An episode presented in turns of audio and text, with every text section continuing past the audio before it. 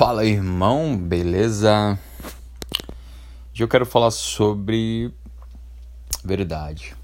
Será que a verdade é relativa? É, tem aquele versículo que se tornou muito popular nos últimos tempos, né? Que conhecereis a verdade, a verdade vos libertará. Será que as pessoas elas gostam de ouvir a verdade? Vamos refletir ra rapidamente sobre isso. É, em Atos 6,46, né, tem o escritor, ele fala que são surdos para a verdade. E eu acho que você aceitar, né, antes da verdade, a realidade das coisas, a princípio, você, você dói, dói menos, né? Dói menos. É, aceita que dói menos, né? Mas isso não quer dizer que você tem que se conformar. Ignorância significa treva, né? escuridão na sua etimologia. Eu essa semana compartilhei um versículo. As feridas feitas por um amigo sincero são melhores que os beijos de um inimigo.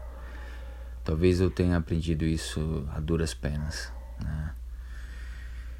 É, preferimos viver no engano do que encarar a realidade, né? Mas a disciplina, ela, ela é dolorosa, alguém chega e te confronta, não, não é fácil. Né? Hebreus 12 fala sobre isso. A gente não tolera né, o contraditório, nessa busca de afinidade né, com as pessoas. Ok, isso gera conexão, influência, ok. Mas não, não faz você crescer, né? Nós, nós temos pontos cegos, né? todos nós. Por isso que eu prefiro o soco no estômago. no sentido literal, né? E é interessante porque a palavra de Deus fala assim, Salmo 43, 3: Envia a tua luz e tua verdade, e elas me seguirão. E eu gosto muito do que Jesus falou vocês terão aflições. Entendeu?